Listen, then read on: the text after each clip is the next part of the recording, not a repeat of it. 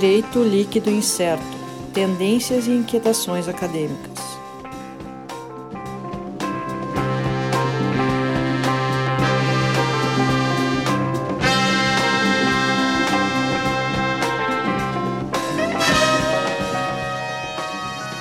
Olá pessoal, estamos aqui de volta então com o nosso DLI Podcast Direito Líquido Incerto.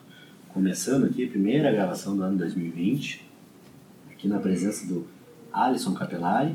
Boa tarde a todos, boa noite, bom dia, sei eu que horas vocês estão escutando. Para nós ainda, eu vou, vou considerar boa tarde ainda, tá o sol aqui pela janela que a gente ainda consegue ver. Uh, Sérgio não está ainda, não, ia retornar hoje, mas Está não voltou ainda, está se recuperando da, da viagem ao Belém do Pará. Hum, Eh, seguindo aqui, dando, lembrando da nossa rede social, Twitter, arroba DLI Podcast, agora também com um canal no YouTube. Deixe seu like, se inscreva no canal, ative o sininho para não perder as notificações. Até aproveitar a ocasião para fazer um agradecimento à Columbia e à Sony Music, certo? a Elmir Deodato, aos representantes da obra de Miles Davis, que barraram a nossa, A nossa vinheta de abertura. de abertura e de encerramento, então, que o pessoal que está vendo lá no, Vídeo do YouTube. estranhando que não tem as vinhetas. O departamento jurídico do DLI tá, Tá, vai resolver. é, vai resolver isso. Né? Então hoje a gente tem aqui um grande convidado, como a gente antecipou no Twitter na semana passada, que a data de postagem normal do programa seria da quinta para sexta-feira da semana passada. Eh, não conseguimos, mas acertamos a agenda com essa grande figura, para quem ouve podcast aí, conhece bem. Não precisa nem apresentar, mas é um nosso amigo aqui, o Gabriel Divan. que é- Opa! eu vou, vou apresentar mais como, como um dos, dos participantes do Vira Casacas podcast, mas que também é doutor em ciências criminais na PUC, professor na Universidade de Passo Fundo. Mas Agora virou. Também é Também é, doutor. é. E também. Ele, primeiro de tudo, ele é um dos Vira Casacas, né? Um dos caras do Vila Casa. E claro que a gente faz a brincadeira aqui, mas com certeza é uma das. O Vira Casacas é uma das nossas referências quando a gente começou o podcast, né? Então, Gabriel, é muito bom ter aqui e até uma responsabilidade ter alguém com tanta experiência eh, pegar a gente que tá. Que eu acho que tô começando ainda, né? Não, olha, rapaziada, a responsabilidade é minha, porque, primeiro, vocês já estão fazendo essa história de anunciar que vai atrasar, porque vai ter um convidado meio diferente. né? É, as pessoas estavam esperando coisa muito melhor, com certeza. Segundo, por ser o primeiro programa de 2020, né, da nova era, mais um ano, né, que muitas, muitas coisas, né, algumas esquisitas nos esperam, sem dúvida nenhuma Poucos anos 20. os loucos anos 20, não é? E essa nota triste também, né? Que eu também estou na responsabilidade de substituir, nem que seja por meio minuto, uh, Miles Davis, né? Nós vamos ter que entreter o pessoal por meio minuto a mais e competir com aquele homem não é nada fácil, né? Fica aí o protesto. Ah, então, Gabriel, a, a ideia até da gente conversar hoje aqui é tratar um pouco, eu acho que tem, tem muito a ver com, com, o que, com o que vocês fazem lá pelo Vira Casacos, mas a gente trazendo aqui pro, pro, pra nossa praia, que é um pouco mais um pouco mais do direito mesmo, mais acadêmica, mas essa questão da política, da influência da política e do quanto ah, uma conversa aqui que eu imagino que a gente possa tentar partir o quanto a gente pode falar num direito uh, sem falar em política, né? Ou quanto a gente obrigatoriamente vai ter que colocar da política no direito. Se a gente pegar a ideia de que o direito é uma das principais no nosso sistema, a principal fonte do direito é a legislação e o processo legislativo é eminentemente político, a gente fica num ponto meio complicado. Como é que a gente pode tratar o direito e, e- e ter uma ciência jurídica nesse caso? Olha, eu vou. Eu vou começar eh, justamente colocando uma coisa que eu penso há muito tempo, que é, é uma coisa premente em uma discussão como essa, né? Eh, o direito ele foge de vários centros nucleares uh, que dizem respeito a elementos que deveriam ser essenciais ou primordiais ou ter destaque e ele realmente ele escapa deles, ficando só com dois, né? A própria questão da justiça, se você for pensar bem, por quê? Uh, quando a gente fala em ensino jurídico, em discussão jurídica, e você coloca, por exemplo, uma discussão sobre a justiça ou sobre um critério de justo, você pode perceber claramente que isso aí está colocado na aba daquilo que a gente vai chamar de, ah, isso aí é coisa atinente à filosofia do direito, quando muito a questão sociológica, antropológica, né? E não é por outro motivo também que esses são os tipos de cadeiras, de disciplinas, de conteúdos que cada vez mais são escanteados, seja a nível de ensino básico, como querem fazer, quanto a nível de ensino acadêmico, de ensino de terceiro grau dado o fato de que as faculdades estão muito mais instrumentalizadas para um direito enquanto ensino técnico, né? Até para a coisa acelerar do ponto de vista da pessoa conseguir a diplomação rápida, até para acelerar a formação, para preparar a pessoa para um mercado que eu chamaria de predatório. Então o cara pensa assim, quando é que numa faculdade de direito se discute o justo ou a justiça ou esse tipo de critério que deveria ser o centro ao redor do qual as coisas gravitam? Você discuta lá, discute lá numa disciplina que é um pouco, né, jogada de lado, um pouco marginalizada, e a gente percebe que se não poderíamos ficar essencialmente falando só disso, porque direito também é técnica, também é instrumento, também é prática, também é cotidiano, a gente não poderia também abandonar essa discussão ao léu como a gente faz, né? Então o direito ele foge muitas vezes desse critério de justiça. E, e você é capaz de fazer um curso inteiro sem discutir esse tipo de questão, né? E aí vem essa outra, essa outra mirada, essa outra questão que é a da política. Uh, vê bem, né? Como, como tu mesmo falava o direito ele não é só uh, tangencial à política. O direito ele é política. Ele é inundado de política. Ele faz política. Ele faz política a partir né, do seu do, do que ele constrói. Ele é política na forma como ele é construído. E a gente percebe, por exemplo, que essa relação uh, ruim, essa relação completamente inapta do direito e do próprio jurista com a política, ela passa muito por aquela ideia de como a gente aprende isso e como a gente localiza isso. A gente sempre localiza isso também de uma maneira muito ligeira, também de uma maneira pouco refletida, de uma maneira que, se você não quiser ir a fundo em relação a isso, você nunca mais estuda ou nunca mais trabalha. É disciplina de teoria geral do Estado, é. no primeiro semestre. E, e não, e, e ela poderia ser uma disciplina magnífica, ela poderia ser uma disciplina muito rica, mas no fundo, no fundo, o que fica são algumas noções, como, por exemplo, aquela ideia ideia de tripartição dos poderes a partir do Tratado de Montesquieu, né? E aí você vai ter ah, uma associação da política quase que com o aparelho legislativo e só, assim como uma associação do direito como alguém que aparece de fora para desbastar ou para controlar e naquele esquema dos contrapesos ser controlado por esses aparelhos. Então, direito não é só poder judiciário, assim como política não é só poder legislativo. É por isso que todo jurista e toda jurista que se propõe a estudar direito e política acabo em algum momento esbarrando nessa, nesse labirinto e nessa coisa que é como escapar da ideia de falar para além da política legislativa. A gente acaba sempre jogado na mesma vala, que é como implementar ou melhorar ou otimizar ou superar o sistema de representatividade legislativa.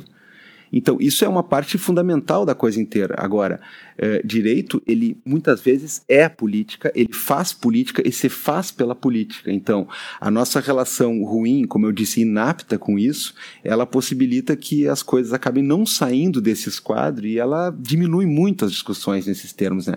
Eu costumo sempre dizer que estudar direito e política não pode ser um estudo que visualiza o direito como se fosse uma espécie de alguém que vai lá aparar as pontas, né?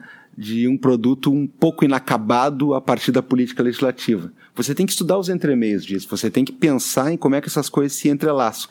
Senão, nós vamos continuar como até hoje estamos, né? Falando de direito e política, mais ou menos naquela toada assim, de quem vê uma decisão casuísta de um ministro ou outro e fica estarrecido e diz que está havendo uma politização disso ou uma juridização daquilo, né? Uma coisa é bem é, é, é usar um canhão, né? Teoricamente falando para matar a formiga. Nessa linha é interessante que o, o, direito ele, ele tem que fazer esse diálogo e, e, até a ideia mesmo, quando se fala em poder judiciário, o, o STF é eminentemente um tribunal político. Isso até me chama a atenção quando, quando a gente ouve as críticas. Ah, porque o, a decisão do STF é política. Sim, ele é um tribunal político. Né?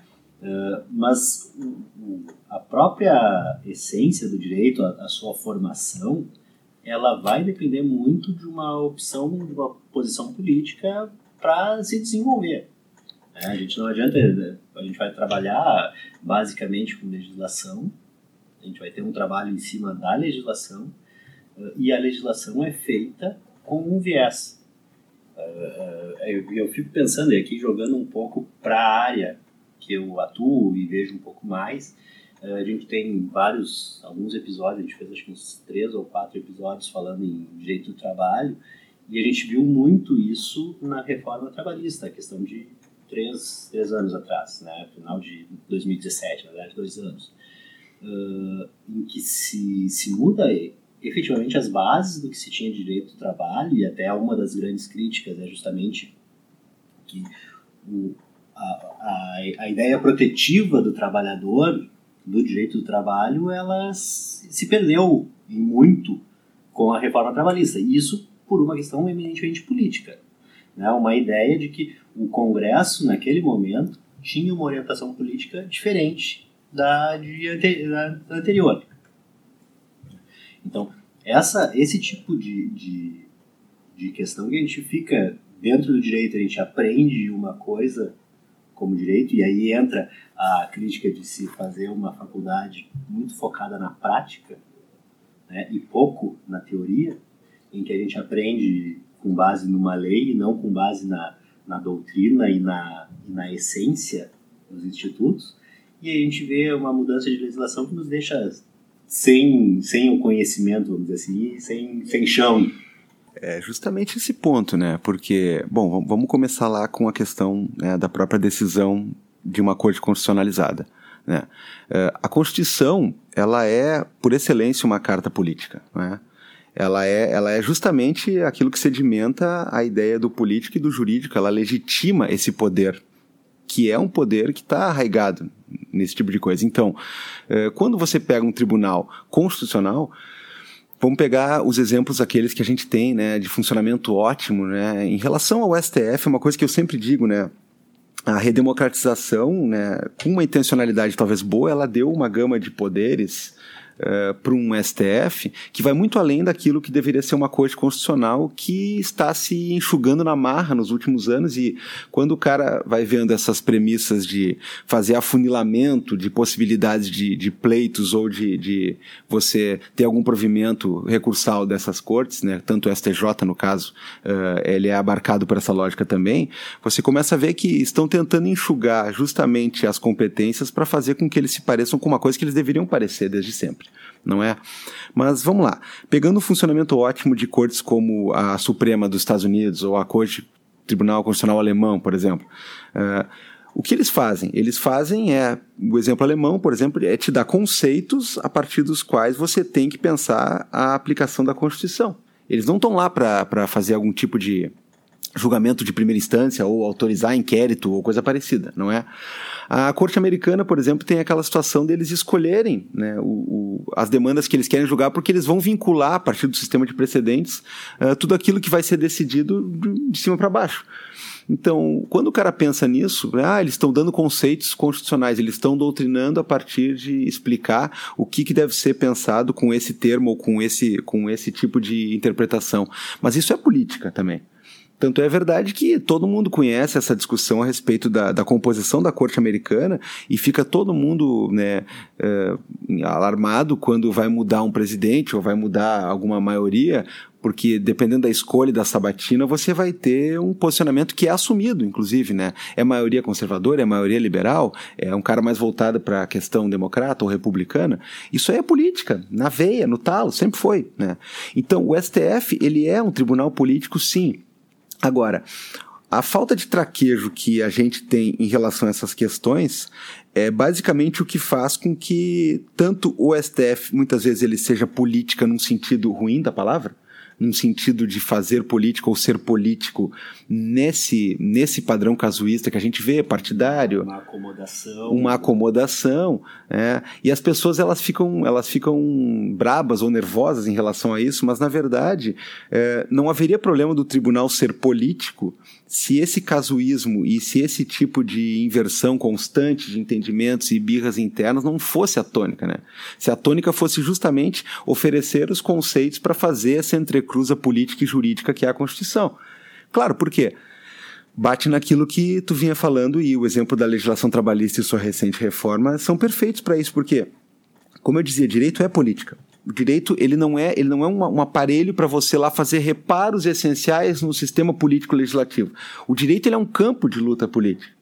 O direito ele, ele é um instrumento de luta política e quando você quer jogar a questão jurídica ou legislativa para um lado ou para o outro, oferecer uma questão mais protetiva, como a gente pensa historicamente né, nas raízes do direito trabalhista, ou oferecer uma espécie de, de, de autopista para possibilidades de reformas neoliberais, como a ideia que a gente vê agora, uh, isso aí é o direito na política, é o direito fazendo política, sendo instrumento da política e dialogando com a política.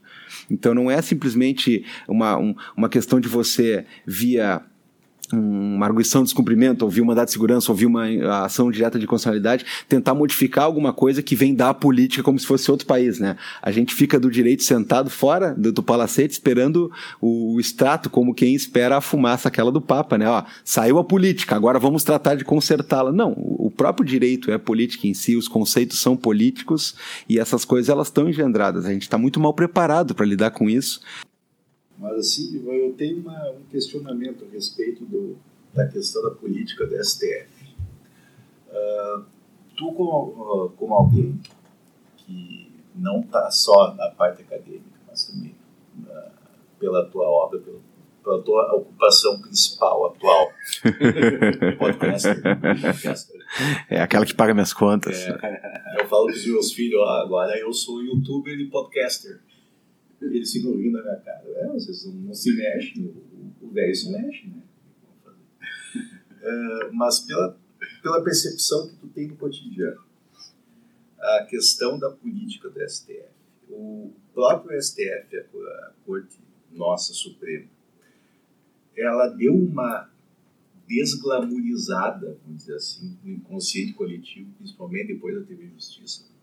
Isso aí, meu velho, é uma é uma tese corrente daquele tipo de tese que já está ficando até chata de tanto que a gente tem que concordar, né? Sim. Porque não é preciso trabalhar com isso não é preciso o, o cara estar tá inserido no mundo jurídico, né? Basta se interessar por noticiário, e, e eu, eu, brinco com muita gente que o noticiário, basicamente, há uns 5, 6 anos, ele não só é, é, direito, como ele é processo penal. É, é disso que se fala em termos de notícias, é, principalmente. Agora a política, tá? Aí se fala de processo penal, basicamente, né?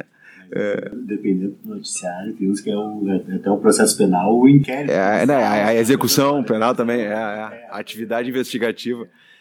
Mas é, é justamente isso, quer dizer, tem, tem, esse, tem esse querido amigo meu, né, que é o Luiz Weber, que ele, ele junto com o Felipe Recondo, escreveu agora ano passado aquele livro sobre funcionamento do STF, né, os 11, né, a dinâmica do, dos ministros e tudo.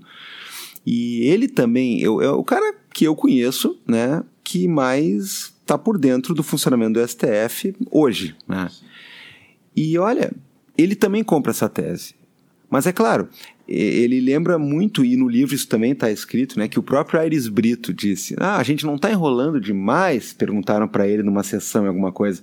Mas ele disse: Não, não, estamos sendo ouvidos estamos sendo ouvidos. Então, existe dois gumes aí. Um é, pela primeira vez a gente tem a possibilidade de ouvir e o camarada que está lá, ele tem a possibilidade de saber que nós estamos ouvindo. Então, muda tudo. Agora, é claro, poderia mudar tudo para você é, qualificar, para você é, é, tornar a coisa mais didática, né? Poderia mudar tudo num sentido do tipo, vamos aproximar então a corte, vamos ser menos prolixos e vamos dar uma decisão como quem está preocupado com pessoas assistindo, né? No sentido de compreender, é claro que não tudo, porque é uma linguagem técnica, né? Não vou querer que tudo seja compreensível por quem não é da área. Mas vamos tentar aproximar, vamos tentar, de fato, tornar a coisa mais palatável e, e, e, tornar a coisa mais transparente. Mas o termo que tu usou é perfeito, né? Ele desglamorizou, mas aí num sentido eu acho que um pouco baixo, né? A gente está atento muito mais a brigas, a uma série de, de picuinhas, uma série de problemas lá dentro que... Nossa! A gente. A, não, a gente adora ver essas coisas e esses termos utilizados, e quem é que não lembra? Que é, e vai ficar pra história isso aí, né? Tu dizer que alguém é uma mistura do mal com psicopatia. É, é, é, mal com atraso, né? É um xingamento bonito, É um né? xingamento digno, né? De alguém que tem, né? Tem toda uma formação, né? É. é. E, cara, mas tem outros inesquecíveis também, né? Quando, quando um ministro diz pro outro cala a boca e o cara diz cala a boca, não, que aqui não é o teus capanga lá, né? É, né? A, a, e, estamos falando o mesmo envolvido nas duas os, O mesmo envolvido nas duas histórias, né? Então, então veja bem. É, essa desglamorizada ela poderia ser bem-vinda no sentido de a gente aproximou a corte, a gente, a gente, tornou o discurso mais leve e a gente percebeu que, enquanto agentes políticos, no bom sentido que somos, a gente tem que dar uma resposta. Agora não, desglamorizou ao contrário, né? Tá, tá mais parecendo um reality show, né? No sentido de cada um leva a, a sua decisão uh, insular para lá e, e é, é, muito engraçado porque a, a TV Justiça ela ela exibiu para o Brasil inteiro uma coisa que todo mundo já suspeitava, que é não há discussão jurídica, né? É, o ministro A leva a sua decisão pronta, o ministro B leva a sua, e eles brigam não para chegar a uma composição, eles brigam quando ou o seu desafeto está falando e você tenta minar, né? Como se fosse como se fosse um joguinho, ou algo, algo do tipo assim, termina aí o teu voto que eu quero dar o meu porque eu quero viajar, ou eu quero ir para uma palestra, ou eu quero para o espaço, eu, né? Até como se fosse a as, as discussões no plenário do Congresso. Claro, claro. Entre os discursos de cada deputado de cada partido. E aí, quando o cara fala que é uma corte política que lida com conceituações políticas de uma Constituição, o pessoal entende errado e entende errado justamente por isso, né? Porque o cara pensa que é uma corte política, sim, porque eles estão lá fazendo a mesma coisa que a politicagem está fazendo, no caso. Uma briga que envolve muita questão de posicionamento, uma briga que envolve ego, e não é uma questão de vamos emplacar uma tese ou eu vou tentar convencer.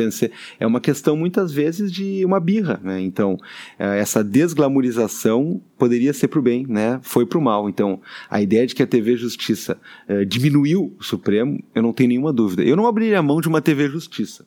Agora, se transformou numa coisa em que a gente fica lamentando. A, a, a, aquela superexposição, aquela vontade de querer aparecer mais que os outros, e, bate um pouco na questão de ego, né? Claro, e colabora para a gente continuar achando que política é só, não só o poder legislativo, como é o poder legislativo que nós temos no Brasil. Então, quem vê assim, discussões políticas, bom, você joga para a imagem né, de um monte de gente batendo boca. Né? É. Sabe que agora eu me lembrei, quando eu estava escrevendo a minha dissertação de mestrado, uh, num determinado momento eu, eu, falando sobre matéria sobre previdência social, então uh, eu queria trazer um, um e, e, eu usei um termo e meu orientador disse não, está errado, porque eu coloquei que eu queria fazer uma discussão sem análise política. Ele disse não, sem política partidária. Política tu vai ter que ter ela tem que ser política, mas não necessariamente a política partidária. O PMDB, PT, PSDB, PSTU, PSOL, sei lá, PSL, Aliança, que for. Não, isso eu posso deixar de lado, essa, essa situação partidária, mas eu vou necessariamente ter que tratar politicamente a questão. A política, num momento de uh, ideia de justiça, é uma coisa que a gente vai trazer para a política, uma justiça liberal, uma justiça mais uh, distributiva, isso, isso é uma questão que vai atrás lá na questão de posição política. Eu, eu não vou ser, não tem como fazer isso de uma forma neutra. A gente tem que tomar uma posição, a gente tem que ter um posicionamento político. É, é justamente a partir daí que a gente pode lançar um leque de, de de teorias de autores de, de, de, pensamentos a partir né, de um ponto de vista que visa fazer um entrelaçamento do estudo do direito com a política a partir né, de uma ideia de não cair nesses engodos aí, ou de não ter essa visão simplista, né? É, no caso, no caso é exatamente isso, né? A política partidária, não que ela não possa entrar também no, no bojo da discussão, porque pode. Agora, política partidária e os trâmites partidários a partir da nossa experiência muito ruim com o legislativo e eu, eu porra, vou fazer 41 anos, eu não me lembro de nenhuma vez em que houve um ambiente em que as pessoas dissessem assim, não, não, agora o nosso parlamento tá bom, confio nessa galera. Não. Né? A, gente, a gente reclama do parlamento desde sempre. Desde, né? desde criança eu me lembro de que uma das primeiras coisas é a frase, 300 picaretas com anel de doutor. Isso, isso. É, é, na música do Paralamas, do Paralamas do Sucesso, né? O Luiz Inácio falou e tal. Isso lá deve ser 80 e alguma coisinha, É- na década de 90. É algo do tipo, né? Então a, a gente não se lembra de não falar mal. Mas pensar, pensar ah, esse tipo de, de padrão é, é, é ruim no sentido de a gente ter a experiência particular nossa com essa eleição, que é engraçado também, né? A gente reclama que é, ninguém sabe votar, né? e ninguém sabe votar. Nós sabemos, né? Mas a gente são, a gente somos seres iluminados que estão basicamente abandonados no meio de um mar de ignorantes, né? Dado o fato de que ninguém sabe votar. É muito curioso isso. Mas vamos lá, vamos lá. É, eu, eu visualizo para conectar com o que eu ando pesquisando, vou falar a partir da minha experiência, né? Óbvio que tem N, N possibilidades de pensar outros tipos de vieses, outros tipos de, de leituras, outros tipos de, de ideologias, né? No seguinte sentido. Mas eh, eu focalizo três momentos que são muito importantes para isso, né? Eh, contemporaneamente falando, né? Se o cara pegar, se o cara pegar eh, a crítica, a crítica marxista mais clássica dessa relação direito e política, o cara vai chegar, por exemplo, à conclusão de que o direito como nós o conhecemos hoje, ele é superestrutural. No caso, ele é basicamente mais um elemento para possibilitar que eh, o modo de produção e a lógica dentro da qual a gente vive, que é a capitalista, se perpetue. Então, para além de pensar em formações de normas ou formações jurídicas de outras eras da história da humanidade, né, a gente pensa o direito de modernidade para frente, o direito de Revolução Francesa para frente, muito mais como um estamento para possibilitar que a lógica liberal contratualista se mantenha rígida. E aí, aí vai vir, por exemplo, uma série de críticos que vão dizer assim: bom, então o negócio é fazer um direito socialista, um direito voltado para uma outra, um outro padrão de conteúdo, uma, um outro discurso por trás dele. E aí o cara pega lá, por exemplo, o Engels e o Kautsky, no socialismo jurídico, eles vão dizer: não, amigo, você não entendeu. O direito, ele é uma arma, mas não uma arma que está à disposição de todo mundo. Ele é uma arma a favor dessa sistemática. Então, não vai existir socialismo jurídico. Isso aí, lá, né, primórdios, né, você está você tá falando desse tipo de constatação. Não vou dizer que eu concordo 100% e vou dizer que não haja nenhuma possibilidade de uso do estamento jurídico, mas a gente tem que partir de uma ideia, é por isso que ela é uma ruptura interessante, ela, ela rompe ao meio a cabeça quando você percebe que o direito é um campo de luta, mas não é um campo de luta francamente disponível para todo mundo. Né? Ele está a serviço e ele está coligado com algumas coisas. Depois, dando um salto bem grande, mas bem grande, mas que é outro momento que eu visualizo como interessante, é você ir pegar lá nos anos 90, início dos anos 2000, e estudar a ideia como, por exemplo, de um autor como o George Agamben, né? A visão que ele vai ter do estado de exceção a partir dos seus estudos, a partir da configuração que ele quer dar né, para a coisa. E veja bem, não é um estudo jurídico no sentido de uh, um, um, jurista padronizado tentando resolver um problema, não. É um estudo de quem vem da filosofia política. E aí ele, ele, é, ele não foi ele que inventou, obviamente, né? Mas ele popularizou, e principalmente no Brasil popularizou demais, uh, em que pese um tanto quanto erradamente, né, a leitura que foi feita dele, essa ideia de que você tem essa estrutura de exceção, essa estrutura de poder político e decisão soberana, que tem que ser é, conflagradamente vista como maior ou até mesmo, né, como algo que sobrepuja o direito. E aí, novamente, uma série de juristas críticos e até mesmo de constitucionalistas mais críticos uh, entendeu errado, talvez porque uh, nós do direito nós temos essa coisa meio narcísica, né? Dizem que o narciso, né, ele acha feio tudo que não é espelho. A gente acha feio tudo que não é direito, tudo que não é processo, tudo que não é constituição.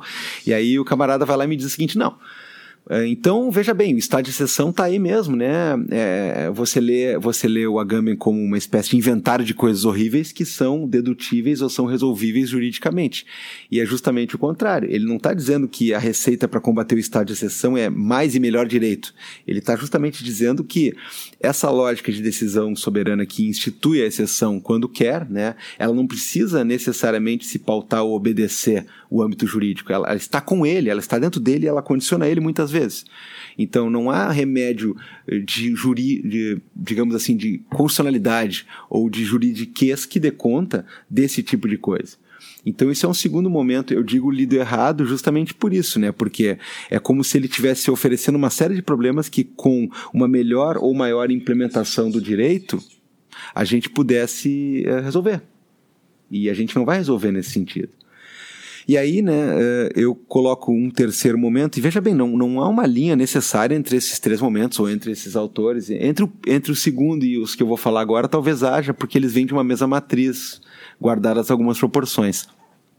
Mas um terceiro momento que eu situo é, de importante né, na minha trajetória recente para essas pesquisas é você estudar esses autores e essas teses que falam dessa racionalidade neoliberal, que falam dessa lógica de poderes e da forma como eles são exercidos, que escapa muito, muito, muito daquela nossa antiga ideia de soberania estatal e de uso do direito para resolução ou para antídoto.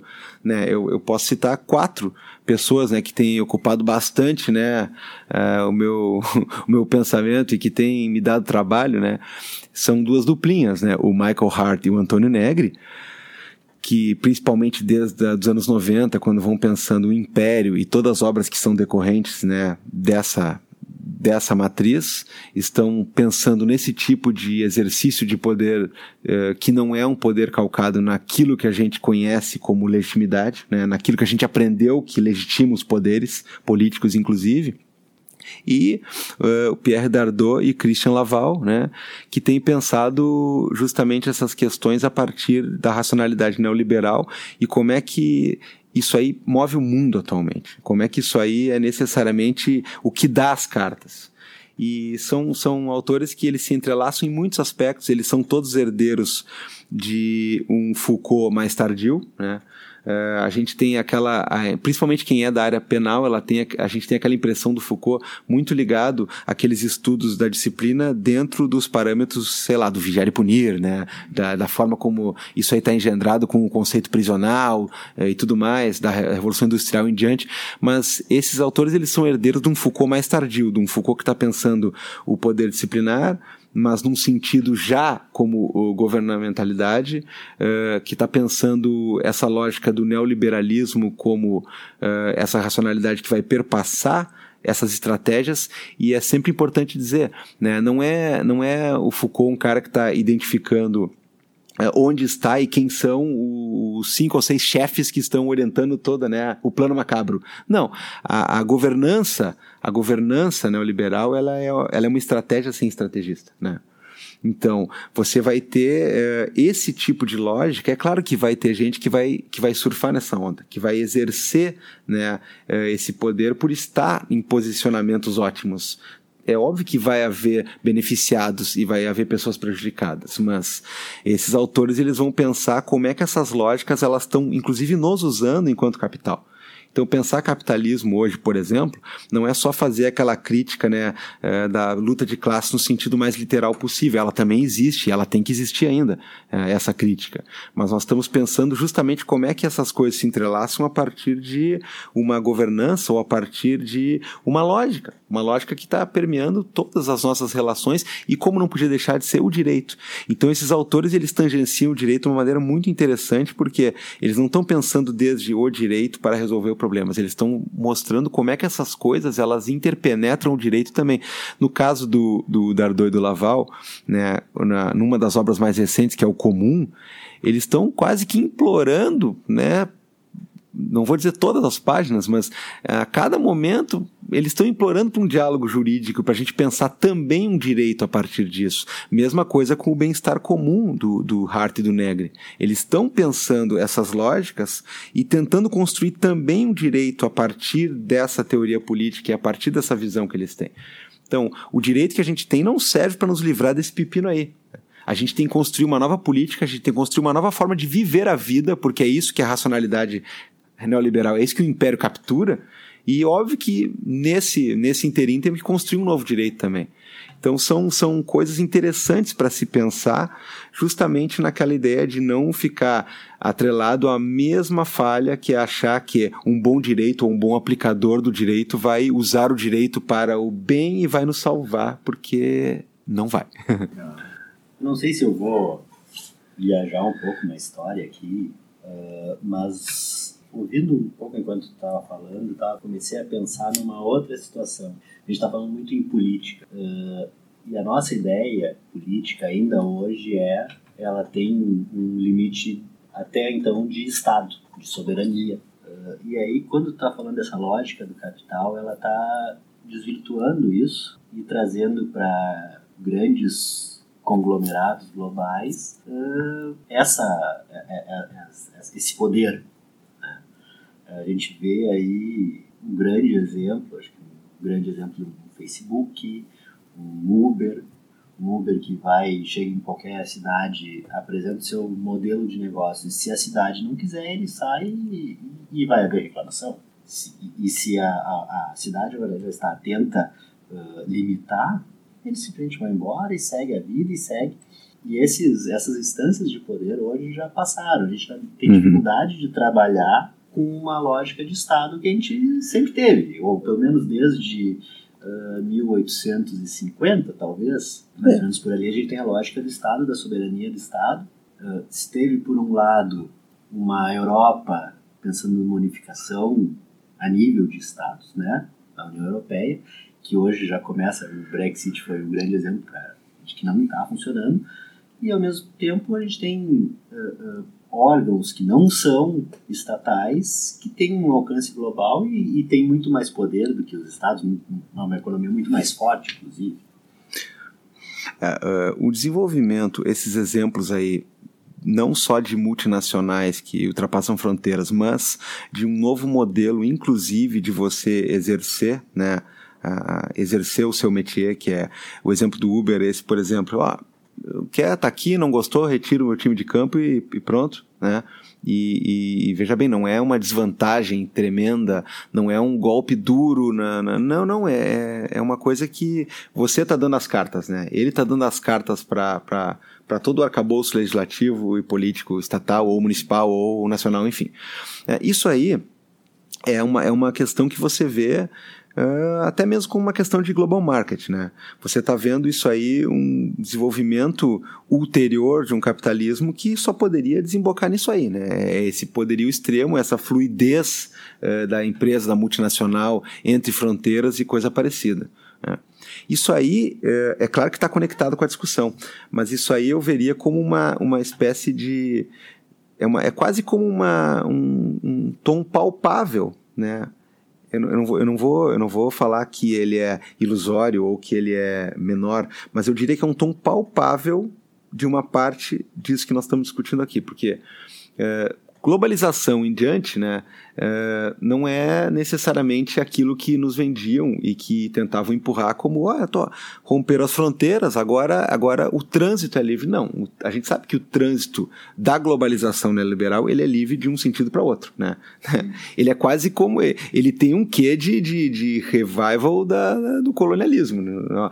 Estamos todos livres para eu continuar uh, te empurrando as mesmas coisas e tu continuar me legando as mesmas coisas boas que eu quero e assim vai. É, é, é, uma, é uma globalização para eu poder vender mais para vocês, né? E para eu poder negociar com o outro lá, se eu vou depositar o meu lixo tóxico lá, que eles vão aceitar comprar, no caso, e, e, que eu vou aceitar comprar espaço, no caso, ou que eu vou tirar a minha empresa daqui e vou botar lá, porque lá uma criança de 5 anos pode trabalhar 24 horas por dia e ganhar um, um centavo, né? Isso aí é, é, é, é, um desenvolvimento quase que óbvio de uma série de coisas que a gente já conhece, né? E isso faz parte dessa lógica, mas o, o mais interessante é a gente não está nem mais vendo um capitalismo hoje como a possibilidade de um Uber fazer isso, porque isso aí está no pacote. O grande lance é que o que está por trás disso é essa, essa lógica, é essa forma de viver a vida que nos aprisiona enquanto forma natural também. Então, vê bem, o, o, cara, o cara que é o motorista da Uber, o cara que é o entregador da, da bicicletinha lá, é, tudo mais, é, esse cara não está se vendo como, olha, eu sou necessariamente um cara explorado por uma empresa que está tentando fugir das obrigações trabalhistas ou não. Muitas vezes ele próprio está se vendo como uma espécie de empresário dentro da empresa, né? É, então, não, não é uma questão pura e simplesmente do cara dizer, olha como é que está o nível do global market hoje, como é que essas empresas estão dando as cartas. Elas estão dando as cartas não porque isso é a, o grande mote é, isso é parte do grande mote, que é justamente isso aí, é a ideia de você ter um fluxo onde o modo que a gente vive a vida ele está sendo cooptado o modo que a gente vive está sendo aprisionado. Então a gente é empresário de si mesmo o dia inteiro. A gente otimiza quantos passos a gente dá para o, o, aplicativo do celular avisar: oh, hoje você bateu a meta dos passos. Você tem o aplicativo da cachoeira para dormir, você tem o alarme não sei o que para acordar, e, e, tudo é produtividade. E aí a gente está cada vez mais livre, mas cada vez mais preso, né, no instante em que você tem toda uma gama de compromissos que elas estão entrelaçadas e elas estão é, gerando data, né? Você marca que está aqui na OAB Cubo gravando com os amigos do DLCast e você publica isso no Twitter e você faz o check-in não sei aonde e você vai registrar, uh, ou seja, a gente está inteiramente cooptado por esse tipo de mecanismo uh, que vai forçar tanto na questão da produtividade ininterrupta quanto no da concorrência. Né? E isso não é só na questão do trabalho, isso é na questão da nossa vida como um todo. Então é uma maluquice, cara, porque conseguiu-se trabalhar uma lógica que ela é basicamente, ela, ela está travestida do nosso modo de viver normal, né? Não é, não é só pura e simplesmente, ah, tem bagulhinhos novos pra gente usar, né? Isso aí tinha na época do nosso vô, do nosso pau, ó, comprei um produto novo aqui que ajuda a barbear melhor. Isso aí, isso aí é uma coisa, é uma inovação tecnológica. Agora, o que a gente está vivendo não, são uma série de formas, uma série de modelos, uma série de filosofias, uma série de padrões de comportamento que fazem com que a gente tenha na produtividade e na concorrência é, a baliza normal do nosso viver. Então é contra esse tipo de coisa que a gente luta. E aí, é claro, contra esse tipo de coisa, o nosso antigo direito que quer te dar lá uma horinha uh, a menos de trabalho na semana, ou que quer fazer com que tu tenha uma série de, de é, estamentos protegidos quando vai fazer uma compra de um imóvel, uma venda, uma coisa parecida. Esse direito, ele não, não só não está preparado para isso, como ele é parte disso que tu falava, que é aquela decadente soberania estatal, onde a gente ainda se agarra, a gente tenta jogar âncora lá justamente para quê? Para talvez, né, como diria o próprio Bauman, né, para tentar manter uma certa nostalgia daquele mundo que a gente conhece, que nos abandonou e tu nos deixou flutuando, né? Você vai falando, vai, é. vai ouvindo e vai Pegar pensando. Uma respirada aqui. É. Começou. Teve, teve, alguém que olhou no relógio quando falou de contar os passos. É, não. Já, já olhou. Tô mal, tô mal, acho que, acho que é meio pouco. Não, cara, é, é, é, a competição, é a competição consigo mesmo, cara. O, tro, o troço, ele é tão maluco que ele, ele te obriga a te colocar num, num, num padrão de concorrência e ele vai gerar, inclusive, é, não sei se é o teu caso, mas para algumas pessoas ele gera sofrimento, porque aí você perdeu, você perdeu a batalha que você impôs contra você mesmo e amanhã você tem que o quê? Otimizar. É, a gente fala tanto isso, a gente fala tanto disso né, no Vira Casacas que até, até parece que, que é uma espécie de ranço pessoal, mas não é. é essa lógica uh, da, da, do, do coaching, por exemplo, isso aí não deixa de ser o um exemplo caricato de tudo isso que nos cerca, né? É, é, é aquela história, é, é, a, é, a, palavra da vitória, é a palavra do, do, do triunfo. O dia inteiro você você está competindo e você tem que superar barreiras. Isso aí vai, isso aí vai, vai brincando, brincando. Isso aí vai chegar até na forma como a gente cuida da nossa própria saúde, porque o cara não pode mais se prestar a fazer um simples exercício cotidiano. Não, ele tem que ir lá e carregar um carro, matar um jacaré na, na no, no arroio dilúvio e aí nada até não sei quantos quilômetros. Aí quando tá quase morto lá, aí você superou e amanhã tem mais o dobro agora e vira uma competição louca, inclusive dentro do seu próprio limite, né? Então a gente tem um direito que está muito, muito trabalhado na lógica da soberania antiga e ele está até agora tentando correr atrás. O direito sempre está atrasado, né? Ele está sempre tentando regular coisas. O direito já é Ele é, o- ele, é, ele é o né? atraso, né? Porque ele, ele tenta, ele tenta regular como a sociedade vai funcionar a partir de coisas que aconteceram e inspiraram ele a, a regrar. Então, ele, ele-. Já ele- começa a corrida atrás. ele começa atrás, ele começou atrás. E agora está mais atrás do que nunca, porque basicamente essa visão normal de direito, que até hoje é a visão que a gente se instrumentaliza para trabalhar com, é uma visão que pura e simplesmente não tem nada a dizer para esse tipo de, de empresa, para esse tipo de exercício de soberania, para esse tipo de, de relação. Quer dizer, virou uma moeda corrente também a gente falar mal do direito internacional no sentido de que, bom, o que, adianta tudo isso aí se num momento que alguém vai lá e rompe o tratado ou que assinou o tratado, o pacto do desarmamento ou da redução das armas militares, mas que o fulano fez tal coisa, então eu também já não faço mais, acabou. É isso, é, é- Se é- eu tiver bomba, tô tranquilo. se eu tiver bomba, eu tô tranquilo. Se eu não tiver, não tô. É esse tipo de coisa. Então, eh, eu não vou nem começar a falar dessa coisa que é uma quimera, né? Que é a tentativa de você, por exemplo, ah, agora eu vou ajeitar tudo aí no que diz respeito ao panorama criminal. Eu vou aumentar uma pena aqui, eu vou criar um tipo penal A, é, artigo não sei o que A, artigo não sei o que B, artigo não sei o que C, e aí você muda um prazo de um recurso lá, você, você modifica uma questão eh, no que diz respeito a um tipo X de cumprimento da pena, um tempo de possibilidade de cumprimento máximo, e aí você vai lidar com a questão criminal como se isso fosse aquilo que responde ao nosso cotidiano. O nosso direito, tristemente, não responde às nossas demandas cotidianas. As demandas cotidianas já não, não é que elas estão na frente, elas estão no outro planeta, né? O nosso modo de viver a vida está no outro planeta. É, As demandas cotidianas estavam na frente em- lá na década de 50, 60, acho que tu poderia dizer isso. Talvez. Hoje, ela está tão na frente que não existe exatamente, é outro planeta, é outra Não, coisa. e, e se essa, essa nova lógica eh, imperial, essa nova, essa nova configuração do que, que a gente entende por capitalismo, que não é só ah, a questão do, do, né, do capitalista poderoso contra o, o proletário, isso eu friso, isso existe e vai sempre existir. Mas essa noção de capitalismo enquanto jogando com o investimento em nós mesmos e como nós mesmos querendo ser capitalistas de nós mesmos dentro dessa lógica, isso aí eh, faz a roda girar de um tal modo que basicamente a resposta é, é- é se reconstruir enquanto pessoa, se reconstruir enquanto sociedade. E aí, quem sabe, quem sabe, utopicamente falando, reconstruir um direito para essas novas bases, né? Agora, com a arma antiga, a gente não enfrenta o, o problema novo, né? Porque ele está vacinado, ele, o antivírus dele já está configurado para não reconhecer esse tipo de porcaria que a gente acha que adianta para alguma coisa. E essa, essa arma nova do direito, ela vai. Ela tem que vir através de um processo político, para a gente voltar lá ao começo. a gente tem que repensar a, a- a nossa própria vida em comunidade, né? A gente tem que repensar os próprios, os próprios valores para voltar mais ainda no começo, né? Não vou nem falar de teoria da justiça, mas a gente tem que pensar, repensar os valores do que, que é a nossa vida em comum, porque se nós não tivermos esse tipo de, de discussão, né? A gente vai estar sempre refém. Gente vai estar sempre refém. E a, a principal, dizem que a principal artimanha do diabo é fazer você acreditar que ele não existe, né? Até porque, né, segundo o Gaucho Martin Ferro, né, ele é mais por velho do que por diabo, né?